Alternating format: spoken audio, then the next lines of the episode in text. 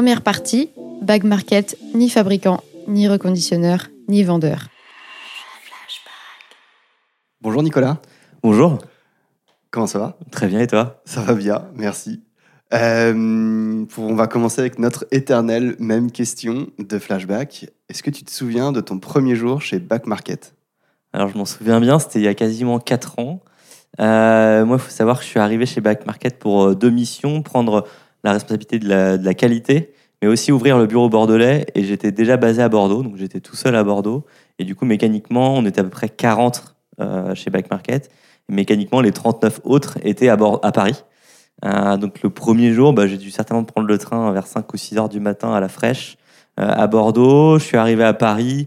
Et là, c'était un peu étonnant parce que je rentre dans un, dans un immeuble qui est un immeuble un peu de particulier, enfin un peu comme, comme l'appartement de, n'importe qui euh, qui nous écoute.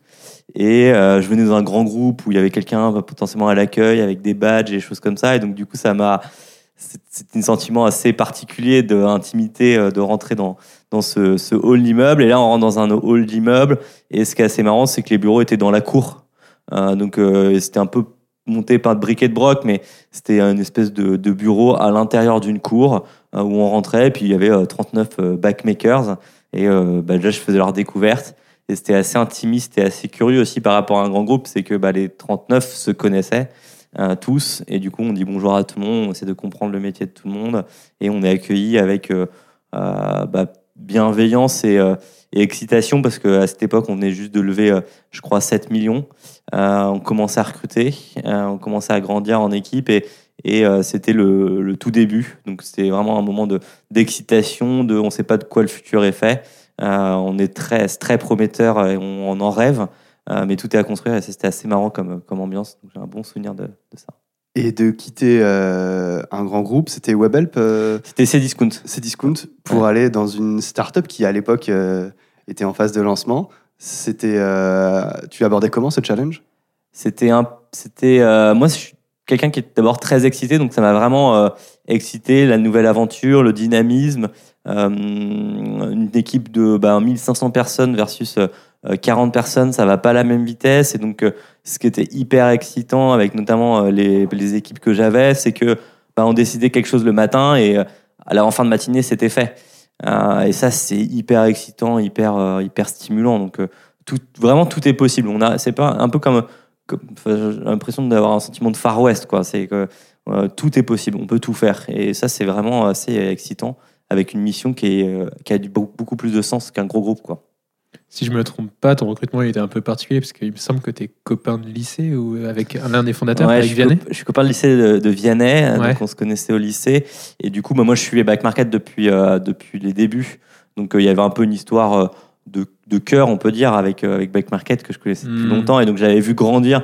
Donc, c'est aussi, euh, c'est aussi euh, ça qui fait que peut-être un peu moins de mérite que les autres qui nous ont rejoints à ce moment-là. c'est que moi, je, le risque, il était peut-être un peu moins fort parce que je voyais la traction de back market, je voyais Ouais. comment ça allait et je trouvais ça incroyable et je me dis euh, je peux pas rater ça et je pense que j'ai bien fait de partir de partir pour rejoindre cette aventure et j'ai aucun regret. Et t'as fait un entretien d'embauche avec ton copain de lycée ou pas du tout? Non, non pas du tout, non pas du tout parce que du coup bah, ça n'a pas été mon boss donc mon boss ça a été vraiment Thibaut que je connaissais pas qui est le DG et que je connaissais pas et on a fait la part des choses. On a fait la part des choses.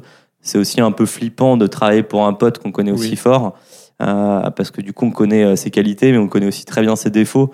Donc on n'est pas forcément, on est peut-être trop objectif et donc en étant trop objectif, on est un peu subjectif. Euh, et donc euh, donc c'était pas mal. Et on a, je pense qu'on a bien fait la part des choses, Vianney et moi là-dessus. Euh, et on était euh, tous les deux hyper excités euh, par le fait de, de, de se rejoindre. Quoi. Donc tu as été recruté pendant trois ans, tu as fait euh, direction de la qualité C'est ça, ouais. et aujourd'hui tu fais direction Alors, customer care. Du coup, euh, aujourd'hui, je fais un peu fais- plus que, que la qualité, parce Ouais. qu'on appelait ça, j'étais head of quality, donc le- le- la qualité, c'était à la fois la qualité des reconditionneurs et le service client. Donc c'était déjà inclus à l'intérieur. Et, euh, et là, du coup, j'ai un tout petit peu changé de poste en récupérant les, des services qui sont liés à la qualité, qu'on pousse à nos vendeurs, qu'on vend à nos vendeurs, euh, pour les améliorer euh, dans leur qualité euh, d'expérience client. Question, euh, question bête. C'est quoi la qualité chez, une marketplace Alors, c'est pas une question bête, c'est une question intéressante. Enfin, en tout cas, moi, ça m'intéresse, encore heureux. Euh, la qualité dans une marketplace et surtout, euh, surtout chez Back Market, Euh, nous, on dit, enfin, en tout cas, je dis souvent que c'est articulé autour de trois grands piliers. On va avoir le premier pilier qui va être autour de la livraison, qui est là plutôt un, un pilier de la qualité de marketplace du e-commerce. Donc, euh, quand on achète sur Internet, on s'attend à être livré en temps et en heure. C'est devenu un basique, un peu un acquis social. Euh, donc, on se doit de euh, faire en sorte que nos reconditionneurs livrent en temps et en heure dans des bonnes conditions, avec les bons paquets et des choses comme ça. Donc, ça, c'est le premier pilier. Deuxième pilier qui est très central pour nous, c'est la qualité du produit. Hmm. Nous, on fait du reconditionné et tout le challenge qu'on a euh, chez Back Market, c'est de créer de la confiance auprès du client. Comment on fait pour faire en sorte qu'il n'y ait plus aucune raison factuelle d'acheter des produits neufs euh, et que bah, le produit que j'achète reconditionné a les mêmes qualités fonctionnelles qu'un produit neuf. Hmm. Donc là, on va beaucoup travailler avec nos reconditionneurs sur la qualité des produits, sur la qualité des batteries, sur euh, tout ce qui est fonctionnement, les écrans, toutes ces choses-là. Donc ça, c'est vraiment très central et je pense que c'est très lié à Back Market surtout. On met beaucoup d'énergie là-dedans. Et le dernier pilier, c'est tout ce qui est service client, service après-vente, parce que euh, on fait tout, on fait en sorte qu'il n'y ait jamais de problème, mais euh, il y aura jamais zéro problème, comme dans n'importe quel site de e-commerce. Et, euh, donc du coup, on fait en sorte que quand il y a un problème, bah, il n'y ait plus de problème. Euh, donc on va le résoudre de la meilleure la façon la plus rapide et la plus efficace possible avec le service client et le service après-vente.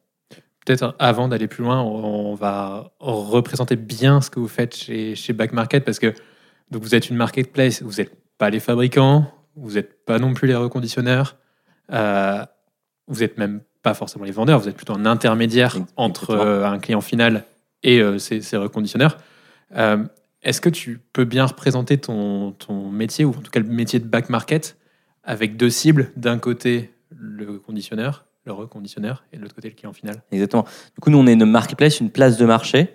Donc, on est un intermédiaire entre euh, les reconditionneurs Ouais. et euh, les consommateurs qui veulent acheter des produits reconditionnés. Euh, donc, on fait en sorte de signer et de créer des partenariats avec le plus de reconditionneurs possible sur la plus, plus grande partie des, des produits qu'on puisse vendre. Et on joue un rôle, ça c'est très important, on joue un rôle de tiers de confiance. Ouais. Euh, L'idée, c'est, bah, je vous parlais de la confiance tout à l'heure, c'est comment je crée de la confiance auprès des consommateurs qui, eux, bah, ont pas forcément envie de voir euh, pléthore de gros conditionneurs. On en a plus de 1500 chez nous. Euh, ils préfèrent avoir un interlocuteur de confiance qui est Back Market, qui va faire le travail de chercher le meilleur rapport qualité-prix euh, pour le modèle que vous voulez acheter. Quoi. Je sais pas si c'est clair. Si, c'est très Ah, clair. Super, parce que je ma suis tellement dedans. ma question était très longue et tu as réussi à répondre à, à cette question très longue assez rapidement. Mais alors, euh, après une question bête, une question difficile, comment on crée de la confiance très concrètement aujourd'hui? Comment concrètement, c'est quoi tes chantiers euh, opérationnels pour créer de la confiance ou les chantiers que tu as pu mener puisque tu as maintenant l'expérience euh, de plusieurs années chez Back Market, 4 ans. Alors c'est des chantiers de longue haleine. Euh, c'est ça qui est à la fois excitant et frustrant dans la qualité, c'est qu'on n'est jamais arrivé, on a toujours mieux à faire.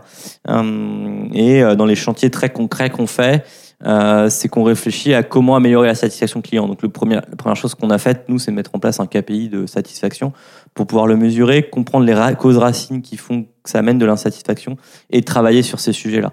Moi, j'ai deux exemples parce que c'est très abstrait des exemples plutôt concrets là-dessus. Par exemple, sur le taux de panne, bah, on a travaillé avec nos reconditionneurs pour faire en sorte que les critères euh, d'acceptation des téléphones avant envoi au client euh, soient élevés, plus élevés qu'hier. Donc euh, il y avait un standard du marché qui était euh, euh, on peut pas envoyer une- un téléphone avec une batterie à moins de 80% de capacité. Ça c'était des standards il y a deux ans, trois ans partout hein, en Europe et en France et on les a montés à 85%. Donc ça paraît pas grand-chose 5% mais c'est déjà six mois de vie en plus sur une batterie. Ouais. Donc c'est énorme en fait en avantage consommateur. Hein, ça va permettre de faire vivre encore six mois de plus sans avoir à changer la batterie. Donc ça c'est un exemple très concret qui va améliorer le pilier qualité produit. Hum, et après, bah, on a travaillé aussi sur la satisfaction client de service après-vente.